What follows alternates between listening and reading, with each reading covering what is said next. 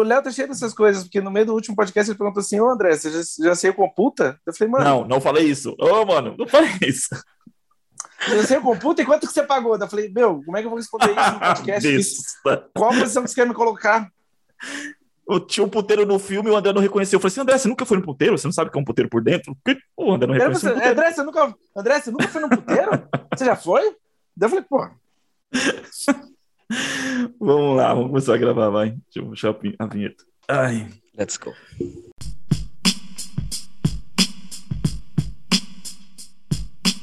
Bem-vindos ao Entendedores Limitada, um podcast sobre curiosidades do mundo da sétima arte. Nós vamos falar de filmes, séries, cultura pop como um todo e outras cositas más. Eu sou o Léo Portugal e We Will, We Will Rock You.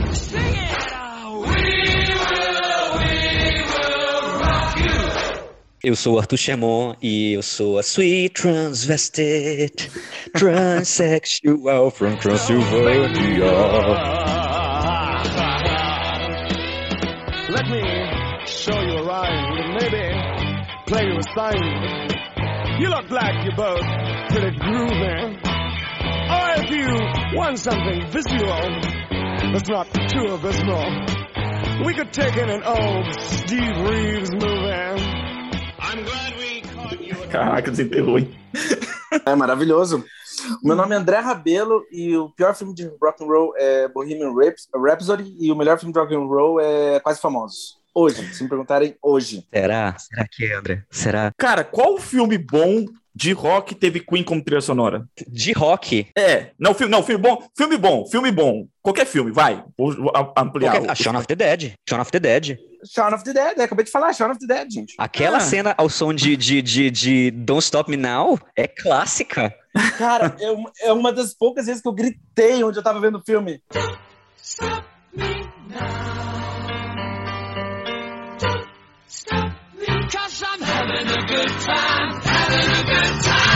star leaping through the sky like a tiger, defying the laws of gravity. O filme inteiro, vocês acham foi bom? Vocês acham? O filme é considerado filme- uma obra-prima. Tá, peraí. Não, não, pausa aí. Não, não, pausa aí. Cara, é um dos, é um dos grandes filmes dos, dos últimos 20 anos, considerado como tal por, por sua grande maioria. Sim. Tem Tá gente que bom. não gosta desse filme? Tem. Bem, é um prazer participar do podcast, como sempre, mas eu sempre agradeço o convite. Ah, Mas eu concordo com o André, eu também gritei nessa cena de tanto que eu ria. É genial, é genial. Essa cena é genial. Não, mas é que é muito bom, porque foi, é só. É uma das melhores piadas. Você, Léo, você que fica falando das piadas do universo Marvel, cara, é uma das melhores piadas que eu já vi no cinema. Meu eu Deus gosto daquela do céu, cena. é eu acho aquela cena bom. maravilhosa. Ai. Mas o filme como um todo, hum, não sei, não colocaria numa lista, não. Nossa, o filme é Eu genial. acho um jovem clássico, e a trilogia Corneto, para quem não sabe, nossa, eu fiquei tão exaltado que até caiu. E a trilogia Corneto, para quem não sabe, é um- uma das grandes trilogias do cinema, do diretor Edgar Wright. E eu também vou fazer aqui uma, uma, uma opinião arriscada, que eu sei que eu vou, eu vou receber críticas dos ouvintes, mas eu tenho certeza que, para quem assistiu sem preconceito, também é válido, já que a pergunta é se teve alguma coisa boa o som de Queen. Na primeira temporada de Glee, existe um número muito bom de Bohemian Rhapsody, que acontece na, na season finale da primeira temporada.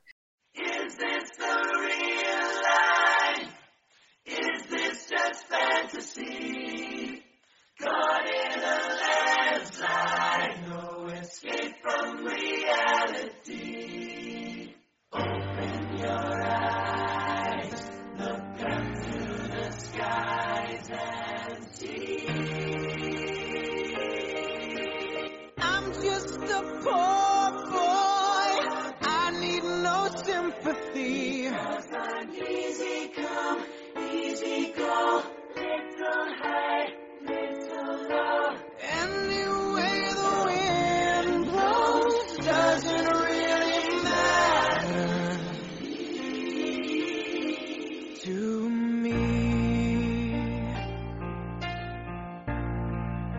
Que é brilhantemente dirigido, é muito bem atuado, é muito bem coreografado, e eles botam Jonathan Groff, pra quem não conhece, fez Hamilton, fez Spring Awakening, Pra cantar. Mindhunter. Mindhunter. Mindhunter, o protagonista de Mindhunter, pra cantar. E é um número, assim, de... de, de é, é grande TV, é grande TV.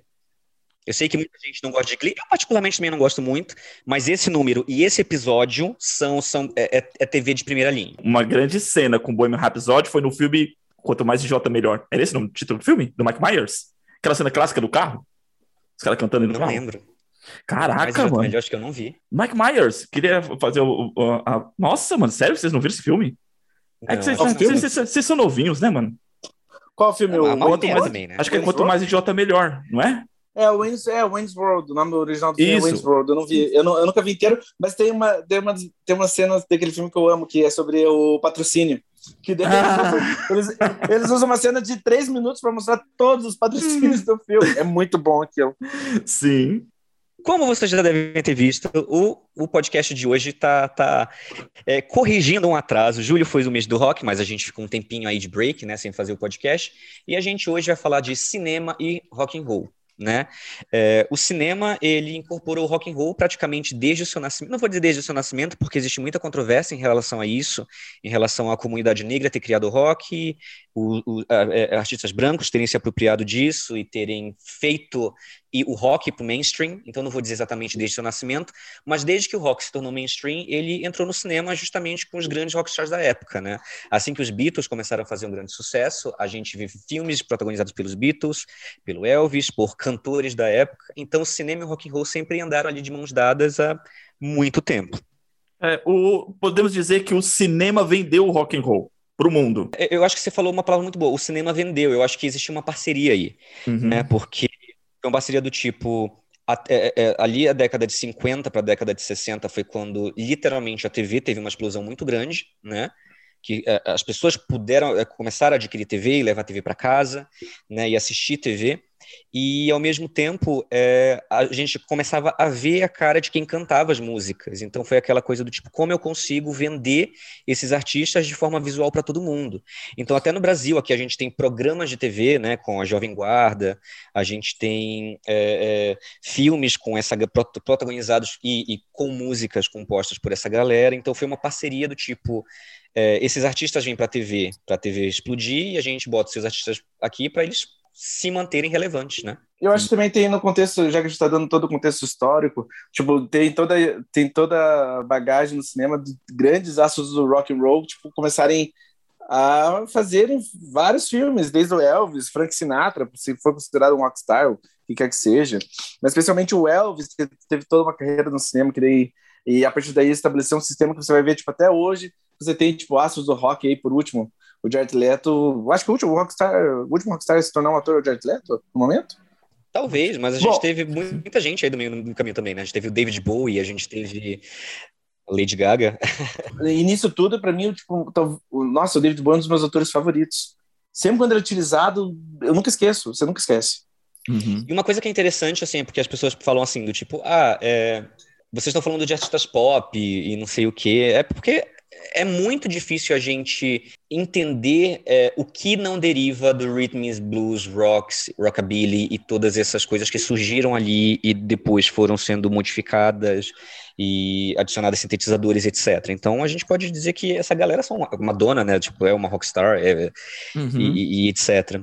Porque a princípio o gênero, o, do- o rock, né, o que definia o rock, não era nem um estilo musical específico, era ser um, um gênero musical muito voltado à contestação, né? Sim. De uma- então, você pega a Madonna, como, como não falar de contestação e, e deixar a Madonna de fora, entende? Então, Exato. E é muito louco porque o, o rock, é, você vê os primeiros grandes artistas de rock, eles cantavam muita música gospel, Sim, né? eles cantavam muita música de Elvis, igreja, O Elvis, né? do- Então, do- então é, é- como eu falei, essa linha é muito borrada sobre o que exatamente a gente pode definir como rock, né? De, Uhum.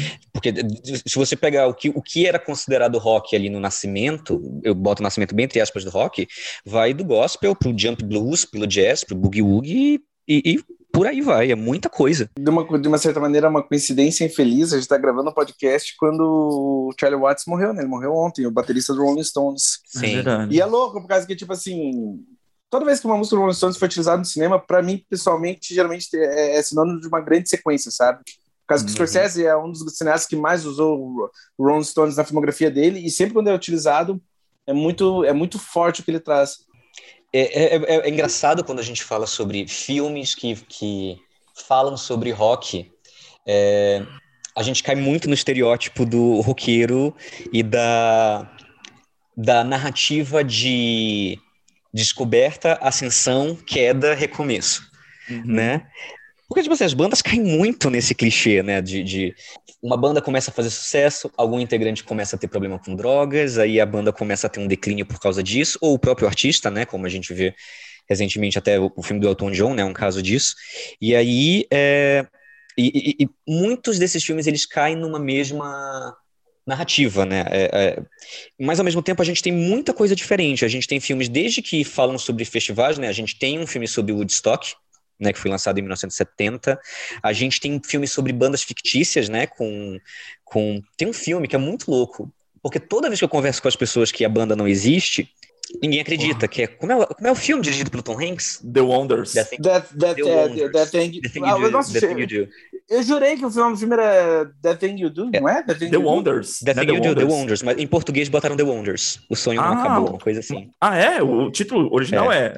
É, o nome da The- música? That Thing You Do.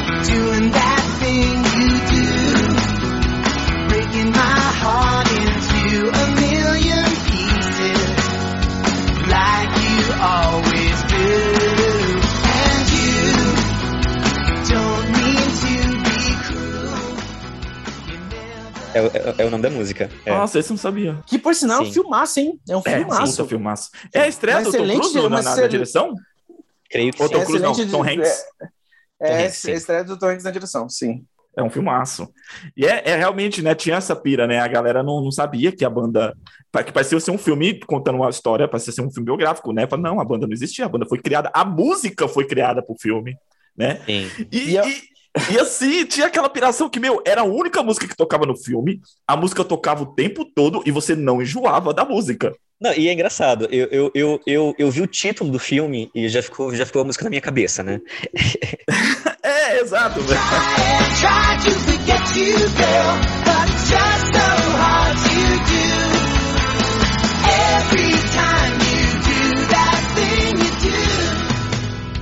Galera, quem não- nunca assistiu, assim, cara, é, é- Meu, tem que assistir. Tem que assistir, tem obrigação de assistir The Wonders, né? Sim. Mas, bom, para quem, pra quem ouve o nosso podcast, é, já fica muito claro que a gente não gosta de biografias, né? Acho que já ficou muito claro por 500 podcasts que a gente já fez. então, possivelmente, a gente vai só repassar por alto coisas que a gente gostou, coisas que a gente não gostou, porque geralmente a gente vai meter pau numa biografia e eu aposto que vocês não querem que a gente fale pela quinhentésima vez que Bohemian Rhapsody é ruim. E é ruim, vamos ressaltar isso aqui de novo. É, a gente já falou isso várias vezes, então a gente vai falar de outros filmes e tudo mais. Tá, vamos fazer, vamos fazer a nossa tradicional lista? Tipo, um, Sim. um fala de cada vez? Tá, André, então abre os trabalhos aí, André. Então tá, eu quero começar porque, tipo assim, desde que a gente teve ideia de gravar o podcast sobre rock and roll, o, o filme que me veio muito na cabeça é o Quase Famosos, do Cameron Crowe, que é tipo uma obra-prima da carreira do Cameron Crowe. Eu não acho que ele vai fazer um filme melhor do que aquele. Tem a participação do meu ator, Deus, Divo, Rei, Philip Seymour Hoffman, como sempre, numa grande atuação. É muito tocante o filme, porque o filme não é só sobre artistas do rock. A história do filme é sobre um menino que começa a, a história real do menino começa a trabalhar para Rolling Stones e ele passa a acompanhar uma banda para tipo é, escrever um perfil para eles para a revista. Só que ao acompanhar eles na turnê, ele começa a crescer e o filme é muito sobre o amor do rock and roll, do rock and roll em si, o papel dos fãs, crescer. É um filmaço. Uhum. E a trilha sonora do filme também é do caralho. Nossa, Jesus preached out in the street, and then tickets out for gone. Turning back, she just laughs. The boulevard is not that bad. Piano man he makes his stand in the auditorium, looking on. She sings her song, where she goes, doom she hums.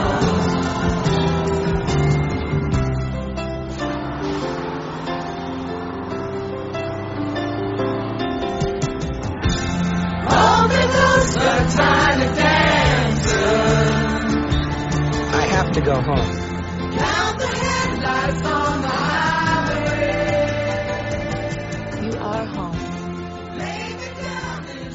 Todo o elenco tá muito bem. O elenco, Todo elenco tá cara. muito bem. Eu- é A que assim, como, como o Philip Hoffman é é meu autor favorito, então, tipo, ele sempre é o que me fica na cabeça, mas o Billy, o Billy Crudup tá incrível no filme. É o nome? a Kate Hudson foi indicada, Kate foi? Hudson foi? Era favoritíssima aquele ano, por sinal. Porra, A É Frances, a Frances McDonnell, A Frances McDormand tá impagável. cara, ela tá incrível. Ela era a mãe, né? Era a mãe do protagonista. Sim. O próprio menino que faz o, o papel principal, qual que é o nome dele? É, Patrick Fugit. ele tá excelente no filme, eu gosto desse ator, cara, ele tá muito Uhum. bem. Sim. E eu acho que, tipo assim, nessa. Tipo, tudo bem. é- é- é- o filme, tudo no filme é rock and roll, porque a temática, as músicas, ah, os atores, tudo naquele filme é isso. Então, sei lá, foi um acerto, foi um acerto pra época que, pra mim, se tornou um, um jovem clássico esse filme. A gente falou que ia falar de biografias, mas esse filme ele é quase biográfico, né? Ele é inspirado na história do próprio Cameron Crowe, né?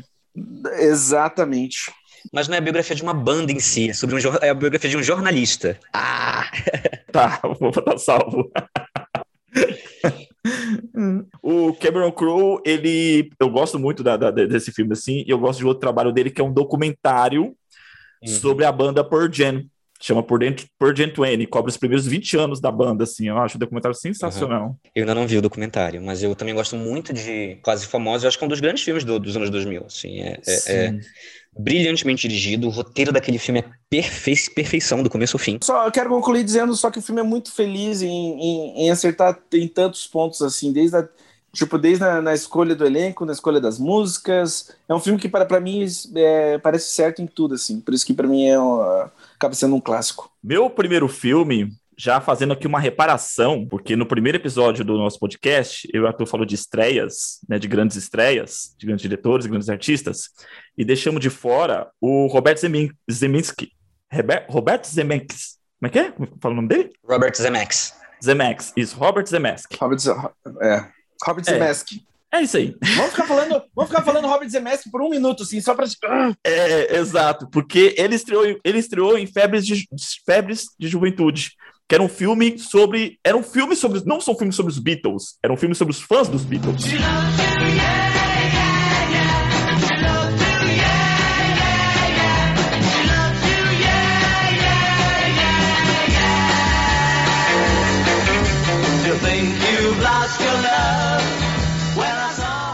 Quem não sabe, o diretor tá- foi, o- é o diretor de Volta para o Futuro. Acho que esse filme abriu as portas para ele, né? Hollywood. Ele foi diretor de Volta para o Futuro, foi diretor de Force Gump e diversos Sim. outros clássicos, né? Do, do, do final dos anos 80 e início dos anos 90. Uhum. E Febre de Juventude era muito louco o filme, assim, que acompanhava um grupo de fãs dos Beatles e os Beatles estão no filme e ao mesmo tempo não estão, porque a produtora tinha direito à imagem dos Beatles, mas não os atores. Os, os, os atores não, os músicos não apareciam eles.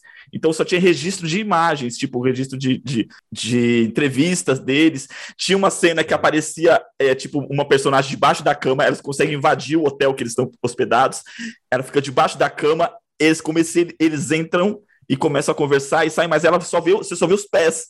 Tipo assim, os caras estão lá, mas não estão. É quase Jesus Cristo em, em, em Ben-Hur, sabe? Uhum. não aparece o rosto. E tem uma, uma, uma, uma, uma ideia sensacional que teve no filme, que é uma, um show, uma apresentação da TV, de um programa de TV, e os, os atores interpretando a banda, eles estão no palco, só que tá meio fora de foco, né? E você vê Uhum. a, a, a, a visão da câmera. Então você enxerga os Beatles mesmo, tá lá o John, o, o Paul e tal, mas só que fora de foco os atores que interpretam, né? Aquilo sensacional, e esse recurso ele usou também em outros filmes, né? Ele usou algo parecido com Forrest Gump.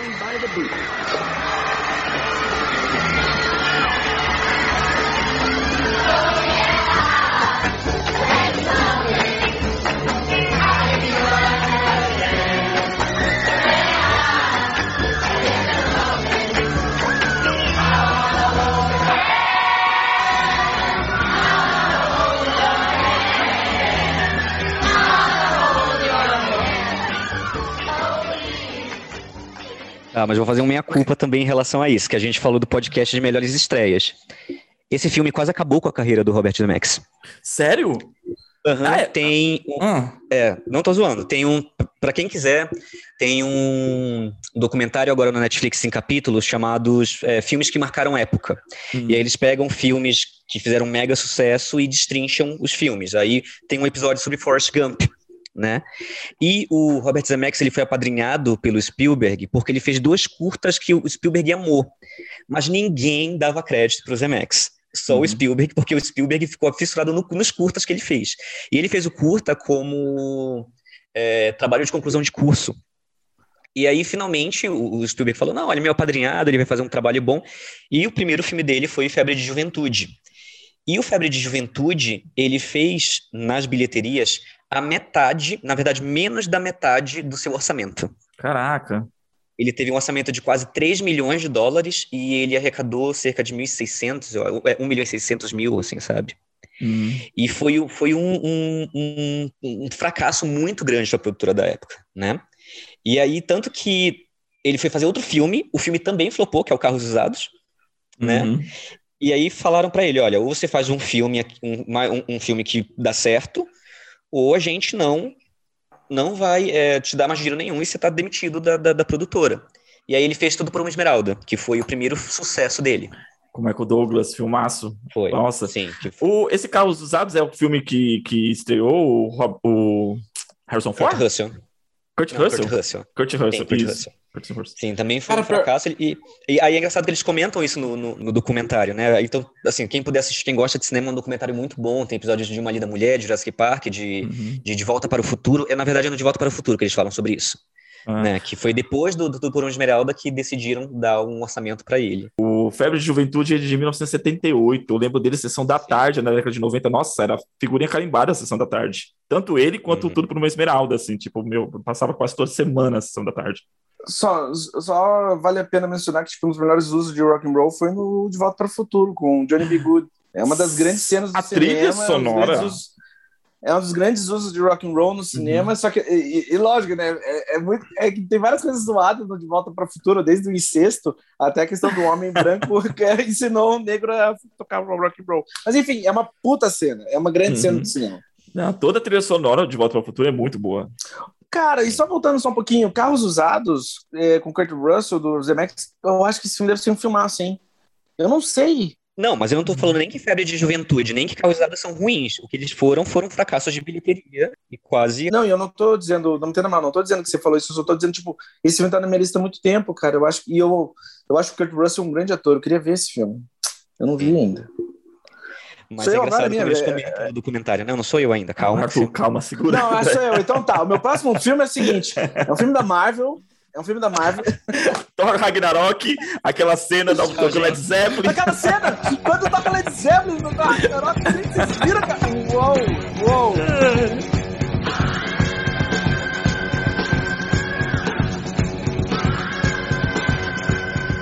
Ignition Song. Vai, Arthur. Bom, eu vou pular este momento para falar de uma paixão minha, porque vocês acabaram de estragar esse momento. É... É, Eu vou citar um filme mais recente, que eu, é um, um filme de rock, sobre rock, e um filme Coming of Age, que é um dos meus favoritos, que é o Sing Street, de 2016, dirigido pelo John Carney, né, que é o diretor de Once, que é outro filme também sobre rock, sobre música. O Sing, Sing Street, ele segue é, um grupo de meninos que cresceu nu- numa escola para padres na década de 80, né, na, em Dublin, na Irlanda, e um deles se apaixona, e para impressionar a garota que ele se apaixonou, que é bem mais velha do que ele, ele decide fazer uma banda de rock. E o filme é, é- é recheado de números musicais de rock, e uma coisa muito legal sobre o filme é que ele faz muita referência sobre a evolução do rock nos anos 80, porque como eles são adolescentes, eles meio que ainda estão buscando a sua própria identidade. Então tem um momento que eles fazem uma música muito parecida com uma coisa que o YouTube faria, aí do nada eles aparecem com cabelo e uma estética muito parecida com The Cure, é, aí do nada eles já fazem uma coisa meio Radiohead, porque eles, aí do nada eles já fazem um rock dos anos 50, meio Beatles, e, e eles vão tentando se encontrar, tentando encontrar a própria identidade, enquanto a gente vai acompanhando essa história de amor desse menino por essa menina mais velha, né? E é um filme muito, muito subestimado, né? Ele é um filme adorado pela crítica, assim, a crítica inteira é, amou o filme, ele vai ganhar um musical na Broadway agora, por sinal, mas ele não teve muita campanha da produtora para premiar. Ele foi indicado ao Globo de Ouro, ele ganhou algum, alguns prêmios, né? National Board of Review, ele ganhou o London Film Critics, etc. Mas eu acho que um dos maiores crimes da história do Oscar é Drive It Like Stole It, Inclusive, a música principal desse filme, Drive Like a Stole, lembra muito a sonoridade de The Thing You Do.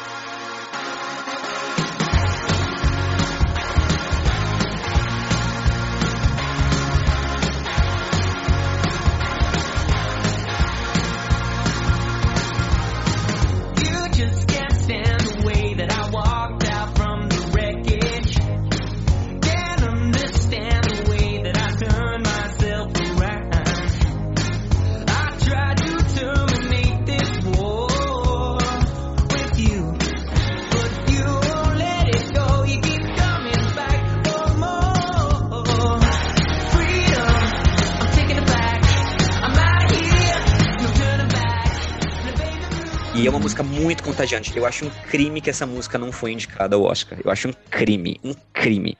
Ainda mais que foi no mesmo ano que três músicas do, do La La Land foram. Mas essa música não ser indicada ao Oscar foi um crime. Estou falando pela quarta vez para deixar claro que foi um crime. então, assistam Sing Street. Sing Street é... Eu não lembro como é... Não, é Sing Street alguma coisa em português, não lembro como é. Mas é Sing Street mesmo. Quer falar, André? Agora fale, vai. Eu Fala. quero falar, Vai, tá? fala, Não, fala. Tô esperando. foda-se. Eu- Eu vou falar, eu- foda-se, eu vou falar Escola do Rock. Foda-se. Escola do Rock.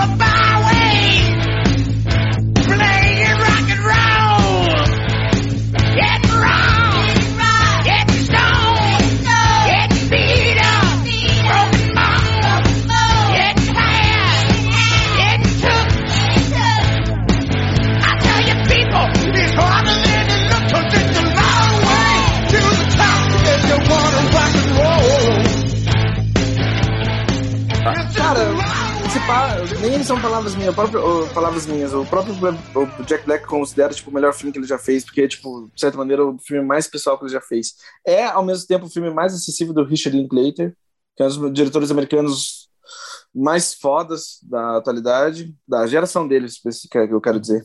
E, porra, como não amar aquele filme? Sim. E tem também Immigration Song do Led Zeppelin, ele canta no busão pra, pra, pra cara. Tá, só pra, provo- só pra provocar o Léo, é tipo o melhor uso da música do Led Zeppelin comparado com o Thor Ragnarok. Muito melhor. Concordo, Rock. concordo, concordo, bem melhor. Mas quando foi, foi usada a Immigrant Song no trailer, e eu acho que foi usado também no, né, no, na, a- a- como é que é o nome da Millennium lá, do filme da, da a menina com a tatuagem do dragão lá, do David Fincher? Qual é o nome do filme? Millennium? Homens que não amavam as mulheres? Immigrant, Immigrant Song usada no, nos Homens que Não Amavam as Mulheres, eu gostei. Mas enfim, eu acho Escola do Rock um filme do caralho. Eu acho que é, uma das melhores atuações do Jack Black. Eu acho o Jack Black um grande ator, mas não necessariamente quando ele tá no, tipo assim, no, no ganha-pão dele, assim, no que ele sempre faz. O Jack Black tem grandes atuações no cinema. Se quiserem ver isso, vejam Bernie. Bernie geralmente está no Netflix. E, aliás, Sing Street também geralmente estava, estava, estava, ou estava no Netflix. Mas eu acho que Escola do, Escola do Rock não é universalmente amado à toa. Eu acho que é um grande filme em tudo que se propõe. Nas, desde as escolhas das músicas até, tipo assim, de certa maneira, é, é, é um filme perfeito para um artista foda, que no caso tanto é tipo o Linklater sendo é, mais acessível do que de costume, não que não, os outros filmes deles não sejam acessíveis, mas parece que é um filme não sei, parece que é um filme que eu não consigo, eu não consigo pessoalmente eu não conheço ninguém que não gosta daquele filme. E o Jack Black, ele nasceu para fazer aquele papel, e isso também é coisa que o próprio ator falou, e é perfeito. É, é gostoso quando no cinema, tipo assim, encaixa assim um projeto pessoal. Eu vou fazer até uma comparação assim, ó. O que o Toro Indomável é pro De Niro e pro Scorsese, o Escola do Rock é pro Linklater e pro Jack Black. Cara, eu tô tentando lembrar. É que a escola do rock me lembrou. Qual é aquele filme do Brandon Fraser com o. com a Dan Seller? Com Adam Sandler? Adam Sandler. Brandon Fraser, Adam Sandler e o. Ai, caraca. Ah, que eles são os, os Cabeças de Vento, é o nome do filme, mas em, em inglês eu, eu, não- eu não sei qual que é. Os Cabeças de Vento. Pra mim, assim, um dos melhores filmes que misturam o, o, o gênero, o rock, né? Que fala sobre rock e comédia, a escola do rock e os Cabeças de Vento. Cara, Ó, esse filme é o, muito o. Cabeças de Vento, o nome do filme em inglês é Airheads, tá perfeito. É, Cabeça de O Vento filme, de mesmo? 90, o, Aham, é, o filme é de 94. Quem é o elenco? É o... É o Adam Sandler, o Brandon Fraser, o Steve Buscemi, daí tem Steve mais uma galera que Isso. Buscemi. Steve Buscemi. Cara, esse filme é muito bom. São uma banda, né? E tem uma fita demo e quer que passa na rádio. Eles entram na rádio e, tipo, ali um, um sequestro, só que com armas de brinquedo. Aí só que dá merda porque a, a fita que eles levam ela acaba ficando zoada, eles não conseguem passar a fita, a fita quebra lá no, no meio. Eles tentam ir embora, só que quando for, vai, vai embora, a polícia tá lá fora, já fez o seco, eles voltam para dentro do estúdio e tem que continuar o sequestro no, e, e o resgate deles é pedir para alguém buscar outra cópia da fita em um lugar assim. Aí tem uma cena hilária que é do, do, do, do Adam Sandler saindo assim para fora, vendo o seco da polícia e voltando, falava assim: Eu não posso ir pra cadeia, eu sou muito frágil. Meu próximo filme, eu vou citar, ele tem duas versões. Eu, particularmente, gosto mais da década de 80, porque eu vou dizer o porquê. É Hairspray. Né? Hairspray, para quem não sabe, antes de ser um musical da Broadway, ele era filme, então ele fez o caminho. Ele fez um- um- uma volta 360. Ele começou como um filme, virou um musical da Broadway e depois virou um filme de novo. Né? E o filme de 82, se eu não me engano, é dirigido pelo John Edwards. O John Edwards, ele é talvez um dos diretores mais controversos de todos os tempos né? Ele dirigiu Pink Flamingos, é, dentre outros filmes, é, e, e Hairspray. O Hairspray de 1980, ele tem uma mensagem é, muito forte para quem não conhece. É um musical sobre uma menina chamada Tracy, que ela é gorda, e ela quer dançar no programa mais famoso da cidade, que é o Corny Collins Shows, né? E ela ela consegue a vaga, ela vira a It Girl do momento, todo mundo ama ela, e só que ela passou no teste usando movimentos que, que é, dançarinos negros geralmente usavam, porque ela tem amigos negros e eles deixaram ela usar. E ah, na época, né, a, a, a história se passa na década de 60, negros e brancos não podiam dançar juntos, então tinha o Negro Day, né, no, no, no filme, que os negros dançavam separados, etc. E aí ela decide para, usar a plataforma dela para integrar o show. Eu, particularmente, gosto muito da, da década de 80 porque, um, eles usam clássicos do rock and roll para fazer pra, pra, como números musicais.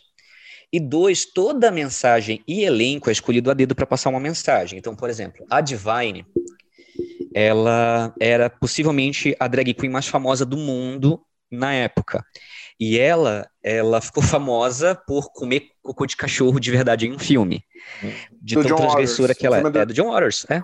Então, é Pink Flamingos. Então, assim, ele escala a Divine, que ficou famosa por isso, para fazer uma dona de casa conservadora da década de 50 e 60. Né?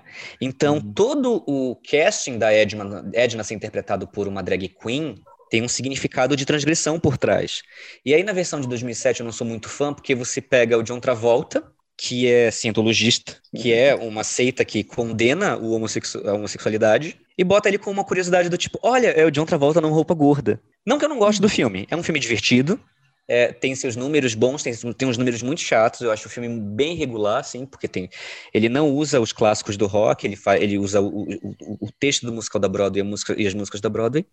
Tem seus momentos muito bons e tem momentos que não, é, mas quem quiser conferir os dois, fique à vontade. São, o, o, primeiro é um grande filme com um contexto incrível e o segundo é uma diversão muito boa para passar tempo.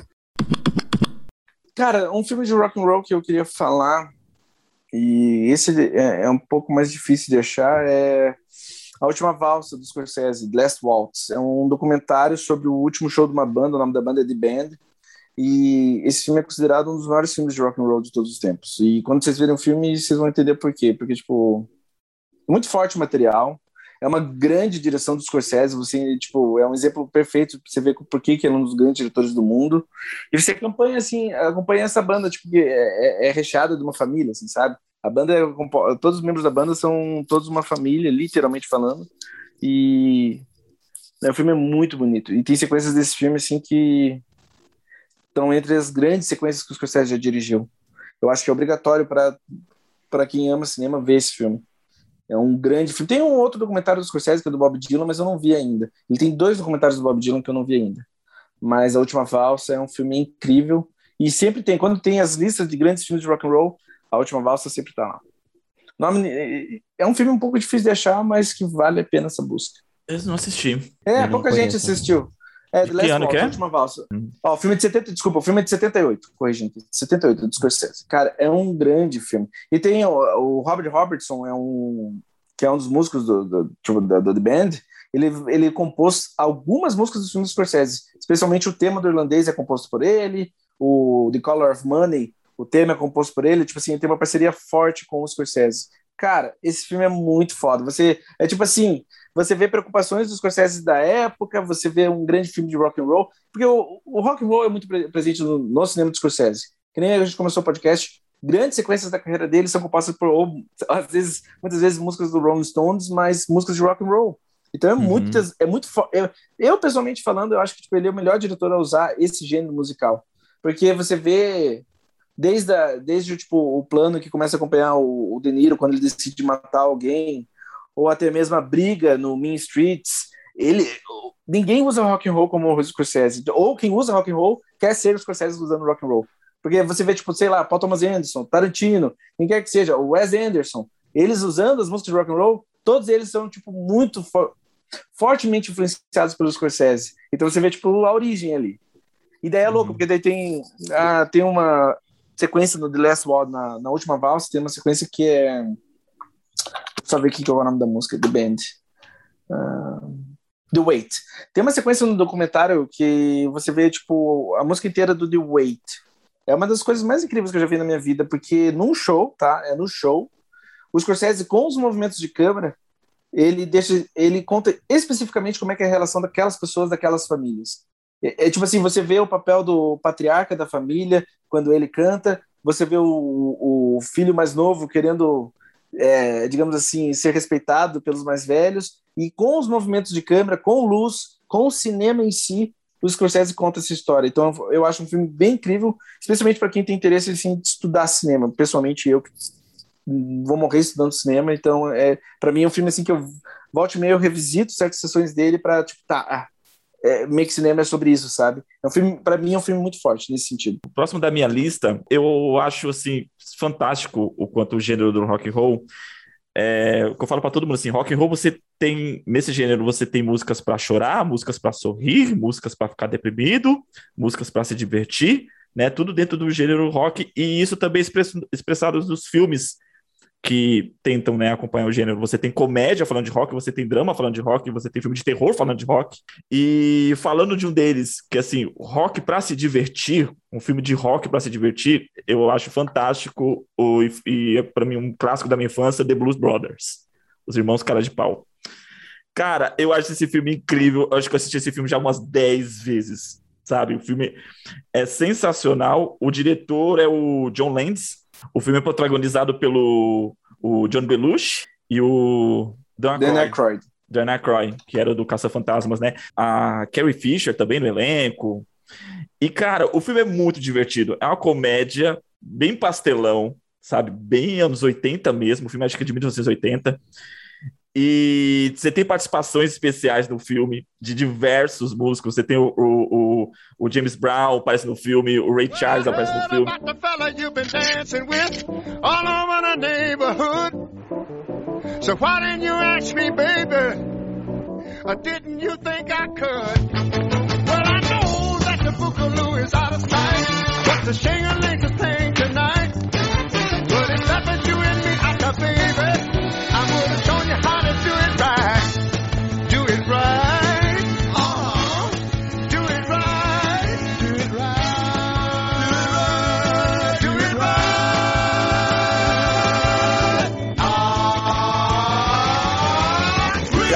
muito bom. E o filme é bem nonsense, bem nonsense, assim, totalmente nonsense. Lem- Lembra muito alguns aspectos, assim, estilo, sei lá, Monty Python, assim, que é uma, o filme é uma piração, né? E os caras montaram uma banda, a banda se diluiu, aí eles querem fazer um concerto para ajudar no convento, né? Que eles foram criados, os dois eram, eram dois órfãos do convento. as a irmã que criou eles vive batendo neles. E eles saem pela, pela cidade resgatando os membros da banda pra, pra compor, né? De novo e montar o show, fazer o concerto. E são perseguidos por nazistas, tipo, naz, sai do nada. Os nazistas nos filme, no filme. E aí ele vai, ah, um, um deles, membro da banda, tem uma loja de disco. Aí chega lá, vai tentar convencer o cara a voltar pra banda. Quem é o funcionário da loja de disco? Ray Charles. Cara, é sensacional. Aí outro foi, casou com uma ca- cabeleireira. Aí quem é a cabeleireira? Aretha Franklin. about the consequences of your actions. Oh, shut up, woman. You better think, think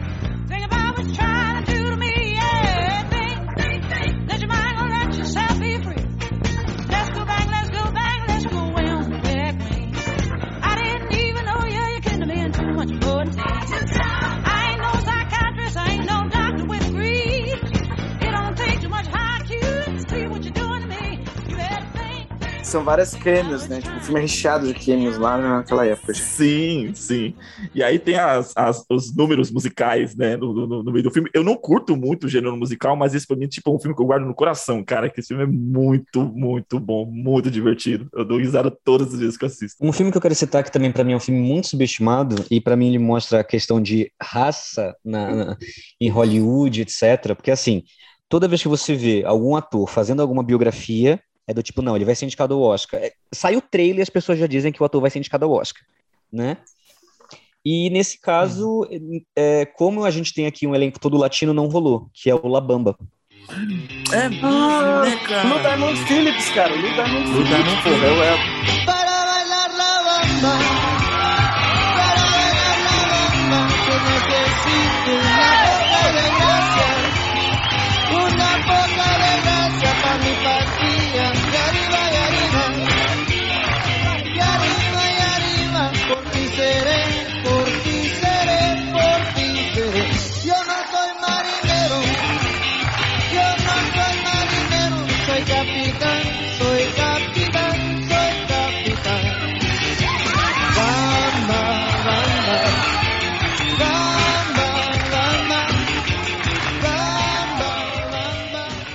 é o papel, é o papel da carreira dele, esse pá.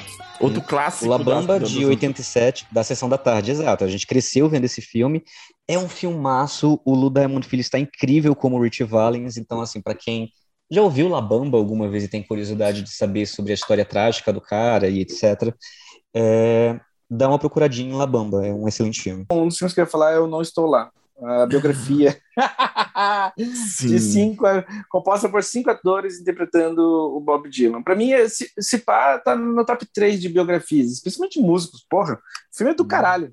É um filme A que. A gente já falou isso, mas vamos deix- deixar registrado mais uma vez que a Kate Blanchett é o melhor Bob Dylan daquele filme. Cara, é muito louco, porque, tipo assim, porra, você tem Kate Blanchett, você tem Heath Ledger, você tem Christian Bale, você tem, tipo, Richard Gere, super inspiradíssimo. Você tem, pessoalmente, você tem o Ben Whishaw, que é um ator que eu amo, consigo ver ele em qualquer coisa. Todos esses atores. E mais pior que é louco, porque, tipo, o menino, o Marcus Carl Franklin, ele rouba a cena, porque ele também é um dos melhores Bob Dylans. Ele faz uma versão é, é, adolescente negra do Bob Dylan. E esse filme é muito foda. É um. é um- Pô, cara, esse pai é meu trabalho favorito do Todd Haynes, não sei. Que também, outro grande mestre do cinema, tipo, todo filme do cara é foda. Esse filme, de certa maneira, envelheceu muito bem, considerando o, o- a, a- a- tipo assim, a, a onda infinita de biografias ruins que vieram desde então. Cara, não, não estou lá, envelheceu super bem, pensando dessa maneira, sabe? É, minha, é uma das minhas, das minhas biografias favoritas.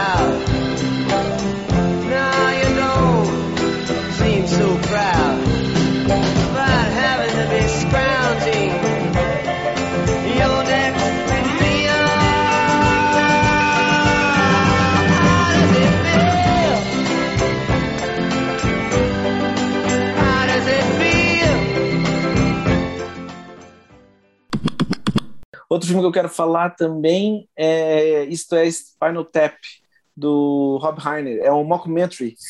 Mockumentary, pra quem não sabe, é estilo Borat, estilo Borat 2, estilo... É um falso documentário. É um falso documentário e nesse caso de comédia. Todos, é, o que eles fazem na sombra. Mockumentary é um, é um gênero muito foda e isso é Spinal Tap talvez seja tipo o maior exemplo de um filme mockumentary, porque ele foi o, digamos assim, é o primeiro mockumentary que explodiu de certa forma de, criticamente falando. O filme foi um grande sucesso crítico, mas não sei se foi um, foi um sucesso financeiro, mas foi um grande responsável para popularizar esse gênero.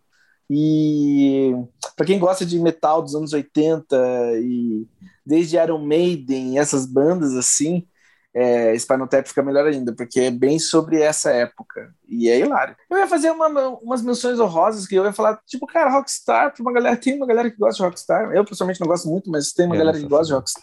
Tá, o filme que vai fechar, então, uma porra da minha lista é Inside Llewyn Davis. Porque Hum, Inside Llewyn. Davis é sobre Rockstar, é um dos meus filmes favoritos, como, com um dos meus atores, um dos meus atores favoritos, os irmãos Coen. Ah, aquele filme é um clássico e todo mundo deveria ver esse filme, mas pouca gente viu. Beijo, gente. Foi um prazer participar do podcast. Tchau! Uh! Tá. é, eu queria muito falar, eu, gosto muito de filmes sobre rock and roll, né? Não, não sou muito fã de biografias. Que o André falou sobre Não Estou Lá, que bom que ele falou, também para mim é, é é a biografia definitiva sobre um rockstar, né? Ainda mais alguém como Bob Dylan, que é uma pessoa tão tão um, que se modificou, né, da- da- na carreira musicalmente, fisicamente. E é, eu queria falar sobre Rock Horror Picture Show. Passo. Sim. Porque foi um filme que estreou, foi rechaçado como um dos piores filmes de todos os tempos. A galera odiava o filme, achava o filme terrível, e depois de um tempo ele começou a ganhar um status cult e ele é adorado até hoje. Existem sessões de meia-noite que a galera vai lá assistir, a galera se veste, a galera canta as músicas, você vê várias remontagens. A gente teve uma no Brasil com Marcelo Médici, né? Então, Rock Horror tá aí um dos filmes mais controversos, mas para mim, particularmente, um dos melhores filmes de rock and roll. Eu adoro o, como o filme é camp, como o filme é, é- é- é- ele abraça completamente essa linguagem brega, exagerada e sem noção, assim, acho que a palavra é, é sem noção, O- né? o- é, total. louco, é, louco, é louco porque o filme sabe exatamente o que está fazendo e ele faz. Exatamente. Ele sabe muito, ele faz muito bem feito. E eu acho que o Tim Curry, o Tim Curry é um ator muito injustiçado, porque ele tem dois papéis super icônicos.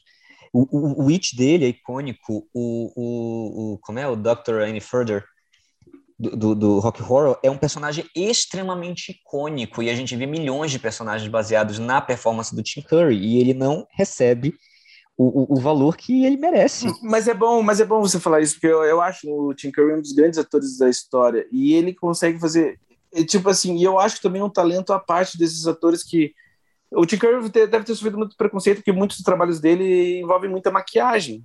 E daí, Uhum. consequentemente, ele não é respeitado como tal. Porque até o próprio, sinceramente, é um filme falho, mas é um clássico meio cult. O próprio ah, filme das fadas do Ridley Scott, qual é o nome? Eu sei qual é, mas não. A Lenda, a Lenda, a Lenda. A Lenda. Ah, A lenda do Ridley Scott, que o Tom Cruise é protagonista. Cara, Uhum. a escuridão interpretada pelo Tim Curry é um dos poucos personagens de cinema que me dá muito medo. E só com a atuação do Tim Curry e a maquiagem. O próprio It, que o Arthur falou, cara, é- é- tem um adendo sobre tem uma história sobre o It. O It, é, ele era tão, a atuação dele dava tanto medo que os atores não, não gostavam de ficar perto dele do set. Porque o Tim Curry é um puta ator. E no Exato. caso, qual, é, o- qual é o nome da personagem do Rock Horror? É o Dr. é, Frank Any Further. é uma personagem que é copiada até hoje e ninguém chega no nível do cara. Se tornou tipo um, E ele um faz grandes isso parecer cinema. fácil. Ele faz isso parecer. A gente acha que o Tim Curry é um cara meio maluco e ele não é. É louco. É uma pena, porque que a maioria do público, infelizmente, conhece esse cara pela porra do filme do Esqueceram de Mim. Ele é o vilão do Esqueceram de Mim 2. Mas é, é um Sim. dos grandes atores de cinema não, não valorizados. Sim. Assista Rock Horror Show, gente. Vamos para uma sessão noturna depois que a pandemia acabar. Exato. a gente tinha falado da questão de, de biografias e não ia citar biografias, mas tem uma que eu acho que não tem como citar quando a gente fala de rock and roll. Não é nem por ser uma biografia, é The Doors, do Oliver Stone, Sim. né? Protagonizado pelo Val Kilmer. Tem Val Kilmer, tem Meg Ryan no elenco, tem quem mais? Kathleen, Kathleen Quinn, né? Esse filme é muito bom, cara. You know that it would be untrue. You know that I would be a liar if I was to say to you, girl, we couldn't get much higher. Come on, baby, light my fire. É, então, pra mim esse filme, além de ser um filme que a biografia do Jim Morrison, né, o vocalista do The Doors, é um filme que no texto dele ele expressa ali todo o pensamento daquela geração dos anos 70. Você pega muita coisa no, no, no- no discurso, nos diálogos expositivos do, do, do Val Kilmer, que, cara, você encaixa muito nas histórias, na história da, da, da, da Janis Joplin, do Jimi Hendrix, que era aquela mesma geração. Então, assim, é um filme que fala muito sobre o rock dos anos 70, mais do que uma biografia sobre Jim Morrison, sabe? Eu acho esse Sim. filme incrível, assim. E, Acho- e muita gente não sabe, mas a atuação do Val Kilmer nesse filme, ela, ela, ela modificou parâmetros, assim, em relação a como os atores abordam hoje em dia biografias. Porque se você vê até ali a década de 80, é, biografias nunca tiveram interesse em você mimetizar o biografado. Então, por exemplo, você vê a, a, a Diana Ross fazendo a Billie Holiday em Lady Sing- Sings the Blues, ela não parece nada Billie Holiday, ela canta como Diana Ross. Ou, Uhum. por exemplo, a Barbara Streisand fazendo a Funny Bryce em, em Funny Girl. Ela não se preocupa em buscar a voz da Funny Bryce, parecer a Funny Bryce, cantar como a Funny Bryce. Isso nunca existiu, na verdade, ali na, na era de ouro, digamos assim, de Hollywood. E o, o Val Kilmer, ele muda isso completamente com The Doors, né? De fazer as pessoas... Tentar... eh, O que mudou a partir daí, tanto com ele e em seguida veio a Cissy Space, é, a Cissy Spacek, né? Fazendo a Patsy Cline, do é, é, Daughter of a Coal Mine, alguma coisa, É isso mesmo. é, que ela faz a, a cantora country Pat, Patsy Cline, começou essa busca dos atores a tentar convencer o espectador de que é o cantor na tela. Hum, É do tipo, não, não é minha voz, não é, é, eu vou tentar o máximo tentar te convencer que é o, o, o cantor na tela. Que é o que a gente meio que busca hoje em dia quando a gente vê uma biografia, né? A gente, a gente entra nesse jogo de tentar buscar o máximo de, de o quanto o ator chegou perto, né? Eu, eu gosto muito de Rocketman, eu, tenho- eu tenho que falar, eu, eu gosto de Rocketman. Eu acho que o Rocketman, ele entra na questão da biografia, mas o que eu gosto no Rocketman é que os números musicais, eles abraçam a preguiça do Elton John. E pra mim, esse é o diferencial de Rocketman. É, eu, eu não, eu, eu já falei aqui diversas vezes, eu não curto musicais, mas assim, ó, acho que Rocketman é justamente isso, o quanto o filme, a estética do filme e, a, e os números, eles também expressam, cara, o pensamento do Elton John, a alma do Elton John, você sente o, o porquê aquela música foi criada, o, o- sabe, dentro do, do- do- da, da cena, sabe, você entende, você entende, você entende o Elton John naquele filme. Tem. André, você ia falar alguma coisa? Eu vou fazer uma menção honrosa. É, tem um filme do Ralph Macchio, é, A Encruzilhada, Crossroads. É a história do que ele quer ser. O da Meu, Britney? Não, não da Tô Britney. zoando, O- tô zoando. Ca- Cara, esses filmes dos anos 80, cara, tem, tem umas coisas que eu gosto dele. Filme de Mano, 86. já esse filme é muito bizarro. Você é bizarro, sai fora, velho. Você é fucking bizarro. Cara, mas o filme é meio bizarro mesmo. Por causa que assim, é, tipo, ó. É, mais, é basicamente um rolê assim que o Pierre quer ser um rockstar e dele meio que faz um pacto com o diabo pra ser o maior rockstar do mundo. Só que daí. E daí é isso. Só que, tipo, umas coisas dão errado. E daí tem um. E foda-se, ó, filme de 86. No final do filme tem um confronto, de- de- tipo assim, tem uma, tem uma espécie tipo, tipo de, de um showdown de rock and roll que é muito foda. Ele É contra o foda. diabo, né? Tipo, E, não, é ele contra um Sim. guitarrista do diabo. E o guitarrista do diabo é interpretado por. Quer ver? Quer ver? Cara, Eu o guitarrista super. Steve Vai, Steve Vai, Steve Vai. Exato. E pra quem ama o Ralph Macchio, cara, esse pai é a minha atuação favorita dele. Foda-se, cara, The Kid. Crossroads. Pô, me lembrou um filme agora. Encruzilhada. Cara, o filme é muito bom. Esse filme é volta e meia tá no Netflix, cara. Me lembrou. Olha só, ó. Não, não, ó. Peraí. Ralph Ah. Macchio, não, ó.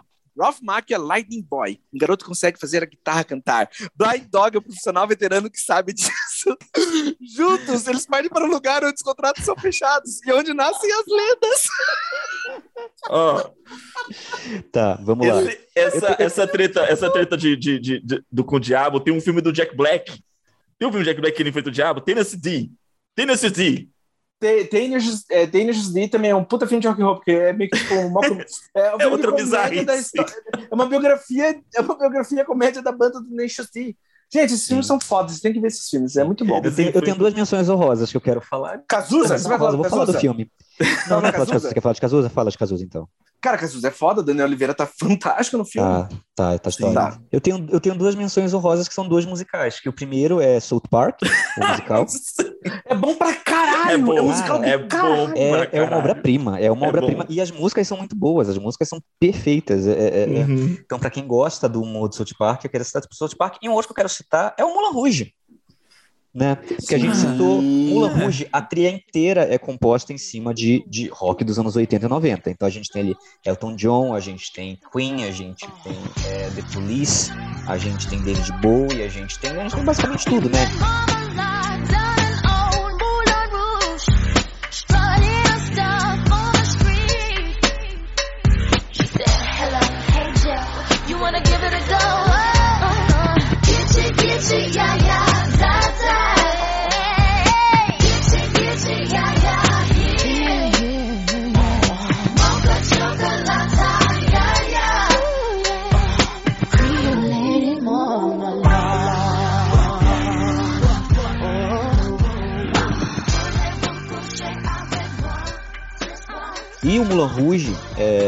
Ele, ele basicamente ele trouxe uma nova linguagem pro, pro cinema musical a partir dos anos 2000, né? O, pra quem não sabe, o musical deu uma morrida ali na década de 90, né? Muita coisa não fazia sucesso, Evita foi lançada acho que em 95, mas também não rolou muito.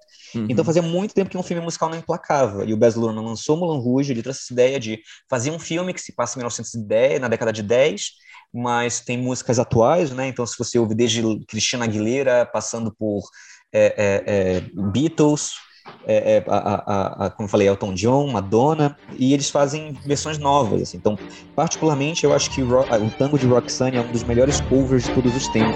Eu, eu acho aquela cena brilhante.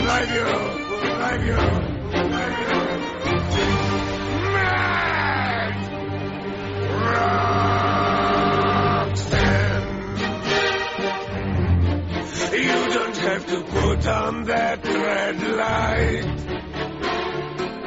Walk the streets for money. You don't care if it's wrong or if it is right. Roxanne. You don't have to wear that dress tonight. Roxanne. You don't have to sell your body to the night.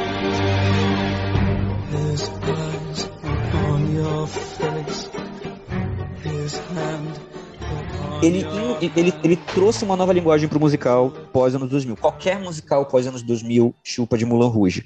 Tanto na edição, quanto na forma como a direção coloca o pacing do filme. Quase todo musical pós 2000 chupa de Mulan Rouge. O Baz Luhrmann, ele vai fazer uma biografia sobre o Elvis, né? É. E o Tom Hanks tá no Ele- filme, não tá? Ele tava meio triste, filme. né? Vocês viram a entrevista dele? Ele, Uhum. meio que, lá, ele, ele meio que se lamentando. Ele falou assim: ah, as pessoas meio que não gostam mais do que eu das coisas que eu faço. Cara, ó, o, o Mulan Rouge realmente é um, é um filmaço, mas eu vou dizer pra você que o melhor filme pra- dele, pra mim, é o Romeu e Julieta. A versão de Romeu e Julieta dele, eu acho. Eu fico com Mulan Rouge. Eu gosto muito de Romeo e Julieta, mas eu, eu acho fico com Mulan Rouge. sensacional aquele filme. Cara, isso dá boa. O meu Julieta é um filme rock and roll. Aquele filme é rock and roll pra caralho. É, uma versão isso super kitty, crazy. Eu gosto muito do Baz Luhrmann. Eu acho ele muito injustiçado. Eu gosto muito da versão do Grande Gatsby dele. Eu também, Eu acho que é uma também. versão- Ele- eu Não, acho que ela é mal compreendida. Eu acho que ele é um diretor mal compreendido, porque, tipo assim, não, tem verdade no que ele tá falando. A galera não necessariamente gosta dos filmes dele, mas ele. E é louco, porque definitivamente o Baz Luhrmann é um dos grandes diretores. Pô, o cara tem uma carreira espetacular. Só que, Sim. não sei. O, Sim, o Romeu, e Romeu e Julieta é um dos poucos filmes que eu comprei a trilha sonora. Eu tinha o CD do Romeu e Julieta, cara, a trilha sonora, eu achava que a trilha sonora daquele filme incrível. Sim. Eu tenho a melhor versão de um Mercúrio que eu já vi de Romeu e Julieta lá do Harold Perry não. É, Nossa, tá espetacular naquele filme, meu Deus do céu. Mas é sério, gente. É, é- é a entrevista em vídeo, ele tá triste real, assim. Ele, o pessoal falando, você vai dar umas férias. Ele tirou umas férias depois que Get Down foi cancelado, né? Que era a série que ele produzia, The Get Down. E aí Uhum. ele dá uma entrevista falando, ah, é, acho que as pessoas não gostam mais do que eu faço, etc. Ele tá bem triste, assim, na, na entrevista. Não, e é foda, né? Que também The, The, The Get Down é uma puta série. Cara, é uma É. puta série. E foi cancelado na primeira temporada, né? É que assim, tem aquela coisa. é, tem biografias sobre músicas, sobre, sobre, sobre é, artistas de rock, mas Uhum. muitas vezes não exprime o que é o rock. Por exemplo, Johnny June é um excelente filme, uma puta biografia, mas é um filme sobre Johnny Cash e Johnny Carter. Não é um filme Sim, mas sobre ainda o assim, rock. eu acho que dá pra, né? dá pra, mas dá pra enfiar ali no meio, né? Dá, dá, mas assim, dá. É, você entende um pouco, dá, o filme você Sim. consegue compreender o que era o rock nos anos 50 e tal, toda aquela atmosfera, mas assim, é, para mim é um filme mais focado na história dos dois, meu, no amor dos dois, e não do gênero em si. Minhas menções honrosas. É Nashville, do Robert Altman, de 1970, que é um filme completamente deslocado. para quem é, é um, é um filme muito louco e o final é incrível. Ele só acompanha vários músicos fictícios num festival em Nashville, na década de 70. É muito bom.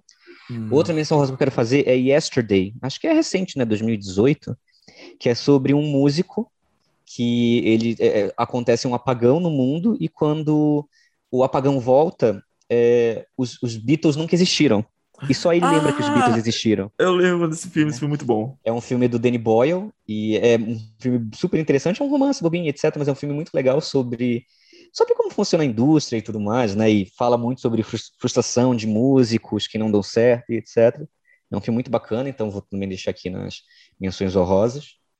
Ah, você falou de Beatles, lembrei, uma menção rosa, Across the Universe, que é com o Daniel Blue, o filme... Não, não é o Daniel mesmo- não. É não é o Daniel Bru, não. É the o- Universe, é. Não é não, não é não. É o...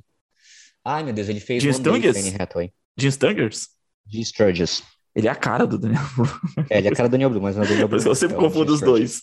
Né, eu, cheguei, eu cheguei a dizer É, uma vez que ele que o, que o Jim fez Adeus Lenny, mas não, foi o Daniel Blue. É, e o Jim é britânico, né? Exato. Um é britânico, um é alemão. o outro é alemão. É, Across the Universe, né, com, com Jim Sturgis. É, a diretora é a Julie Taymor, a mesma Julie diretora Taymor. de Frida, né? Sim, e foi Cara- a diretora que criou a concepção do Rei Leão na Broadway. Ah, é? Isso eu não sabia. É. Cara, Across the Universe é muito bom o filme. O filme é todo baseado, o roteiro, a história é todo baseado na, na música dos Beatles, né? Os personagens são Uhum. personagens das canções dos Beatles. O filme tem participação do, do Bono, do YouTube. E o elenco é muito bom, assim, é uma molecada muito boa. Sim, tem a Evan Rachel Wood ali no meio, né?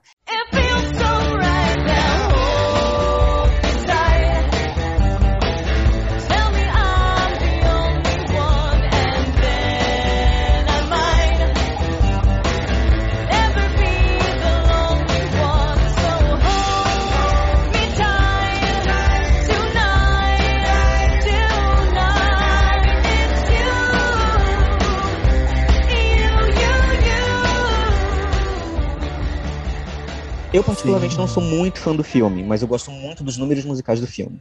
Uhum. Mas eu Sim. gosto muito dos, dos números, assim. Então, assim, é, entre menções, menções que eu quero falar. Love and Mercy, com John Cusack e o Paul Dano, que fala sobre os Beach Boys. Hum, É, não sei quem já assistiu, mas é um, é um bom filme e, e tem duas grandes atuações, né? É, Tim Maia com Babu Santana. sim. mim, Tim Maia é um dos grandes rockstars que a gente já teve, né? Uhum. É, Grease. Grease, é, é um, é um bom filme sobre rock, né? Não sou, não sou muito louco por Grease, mas é um clássico. Não tenho como negar que é um clássico. Ah, eu vou dizer que eu adorava na minha, na minha infância. É. eu, eu tenho boas memórias, boas recordações do Grease. Eu assistia muito com a minha mãe. É que eu tenho, é que, é que eu tenho a impressão que assim que Grease é o High School Musical da geração antes de mim, sabe? É, acho que pode, acho que pode enquadrá-lo dessa forma. Sabe? E aí é porque a a história é a mesma. Vamos, vamos conver. Assim, High School Musical chupou de Grease. Ele se conhece nas Tot- férias, Total. pra mesma escola. Ele é o bonitão da escola. Ela é a menina Não. tímida, nervosinha, virgem. É a mesma história. Ah, é, é, não, a primeira vez que eu, que eu, que eu assisti, é, assisti o, o The High, eh, High School Music, eu pensei que os caras iam assumir que era um remake. Que era um remake, mas não, não é, né? Não, eles não assumiram, mas é. Não assumiram, mas é, eu, eu também acho que seja. E ao mesmo tempo eu era muito velho quando eu já era um pouco mais velho quando o High School Musical saiu, então eu não eu não sou fã de High School Musical e não sou fã de Greasy. Eu sei que o André ama o ator, o Zac, como é? Zac Efron. Ele ama o Zac Efron. Ele é muito fã do Zac Efron. Ele fala que o Zac Efron deveria ganhar um Oscar por por como é o, Baywatch? filme do Não, o filme do do Jeff Dahmer, do- do assassino lá. Ah, Ted o- Bundy. É aquele o Ted é Bundy, é. É, aquele filme é bom. O filme é bom. Mas não, Oscar não. Oscar não. Olha onde veio parar, gente, falando de, de... Um prazer participar do meu podcast. Obrigado pelo convite, gente. Bom, eu já É. falei minhas menções honrosas. Mais alguma, André? Menção honrosa aí? Pô, sensacional. Não, não tem mais menção honrosa. Eu acho Quero que- falar de Camp Rock. Não, brincando, gente. Camp Rock é muito ruim, gente. Minha mansão rosa já foi encruzilhada. Filmes ruins, menções honrosas de filmes ruins, muito ruins, cara. Aí a gente vai parar a noite aqui falando de filme ruim. Falar de Bohemian Rhapsody Eu, de novo, eu não, nunca assisti favor, os não. clássicos dos Beatles e do Elvis. Eu nunca assisti Os Reis do Iê, Iê, nunca assisti Rock and Roll High School. Eu nunca vi esses clássicos, assim, eu tenho curiosidade de ver. Eu também, Né? a- a- eu, eu assisti, mas assim, muito, muito tempo atrás. E nem sei porquê. E foi- são filmes assim que não prendem, não, não ficam na memória, sabe? Eram filmes muito famosos. Era a sessão da tarde do- dos nossos pais, né? Sim. E Esses eram filmes. filmes para vender discos. Eram filmes feitos para Era vender os discos vender, dos, lógico. dos, dos atores, né? O André agora vai terminar fazendo uma carta de amor a Bohemian Rhapsody. Fique à vontade, André. Hum. Cara, tem um momento naquele filme que eu já eu gosto de falar desse momento, porque, tipo assim, o que eles vão num bar conversar com o empresário, e daí eles sentam na cadeira e eles começam a discutir, tipo, uma coisa com o empresário. E tem, nesse processo, cara, tem uns 50 cortes, parece tipo um filme da Marvel. Tipo, Você fica parece um tonto. Você fica tonto Cara, naquela um cena. do Taken, parece, um filme do, parece um filme do Liam Neeson, tá ligado? Tipo assim, um filme de ação do Liam Neeson. Parece que ele tá indo sequestrar, parece que tá indo matar a filha dele, cara. É Eu acho que você bom. está de recalque com o vencedor do Oscar de melhor edição. É... Não foi, cara, vencedor de Oscar, de Oscar de melhor atuação, tá ligado? O cara ganhou pra fazer aquilo. Pra fazer o. Como é que é o nome Uma imitação do Saturday Night Live. Ai, cara, é o. O meu momento favorito, no, meu momento favorito no, no Bohemian Rhapsody, que resume o filme como um projeto em si, é o momento em que o Fred Mercury tá dando uma festa, aí os outros integrantes da banda e falam assim: Não, Fred, a gente não pode ficar aqui, tem drogas, nós temos filhos, temos que dormir cedo. É o momento, meu momento favorito do filme. Pra mim, resume o projeto em si, que é do tipo: a gente tá vivo, limpa a nossa barra, bota toda a culpa no Fred, que ele não vai reclamar, tá morto, tá morto. Sabe? Pra mim, define o filme. Ele é horrível. Cara, É, demais, tipo, demais. não, quem fazia merda era ele, a gente era pai de família. A gente Ah. não usava droga, a gente voltava cedo pra casa. Oh, mamma mia, mamma mia. Mamma mia, let me go. Beelzebub and the devil put aside for me. For me. Né? É isso, gente. É isso. Gente, a gente pede desculpas por esse ato longo, a nossa vida anda um pouquinho maluca, e a gente tá tentando casar aqui o tempo de todo mundo, mas a gente sempre quer fazer conteúdo de qualidade para vocês. Espero que vocês tenham gostado, anotem aí os filmes e é isso. Quero agradecer os ouvintes. Grande abraço, até o próximo podcast. Pessoal, obrigado por quem tá assistindo a gente. Vejam mais filmes do Scorsese. Um beijo e um grande abraço. É isso aí, galera. Mais aí um episódio com vários filmes, várias dicas para vocês acompanharem. Diz pra gente lá no Instagram, arroba entendedores.ltda, o que, quais filmes né, de rock vocês curtem e filmes também de outros gêneros. Dê dicas de temas para a gente também estar discutindo aqui. Um forte abraço a todos. Fiquem na paz. Eu quero dicas de coisas para assistir, eu não tenho nada para assistir. Você viu o Rick Morty inteiro? Ah, eu- ó, assiste Esquadrão Suicida.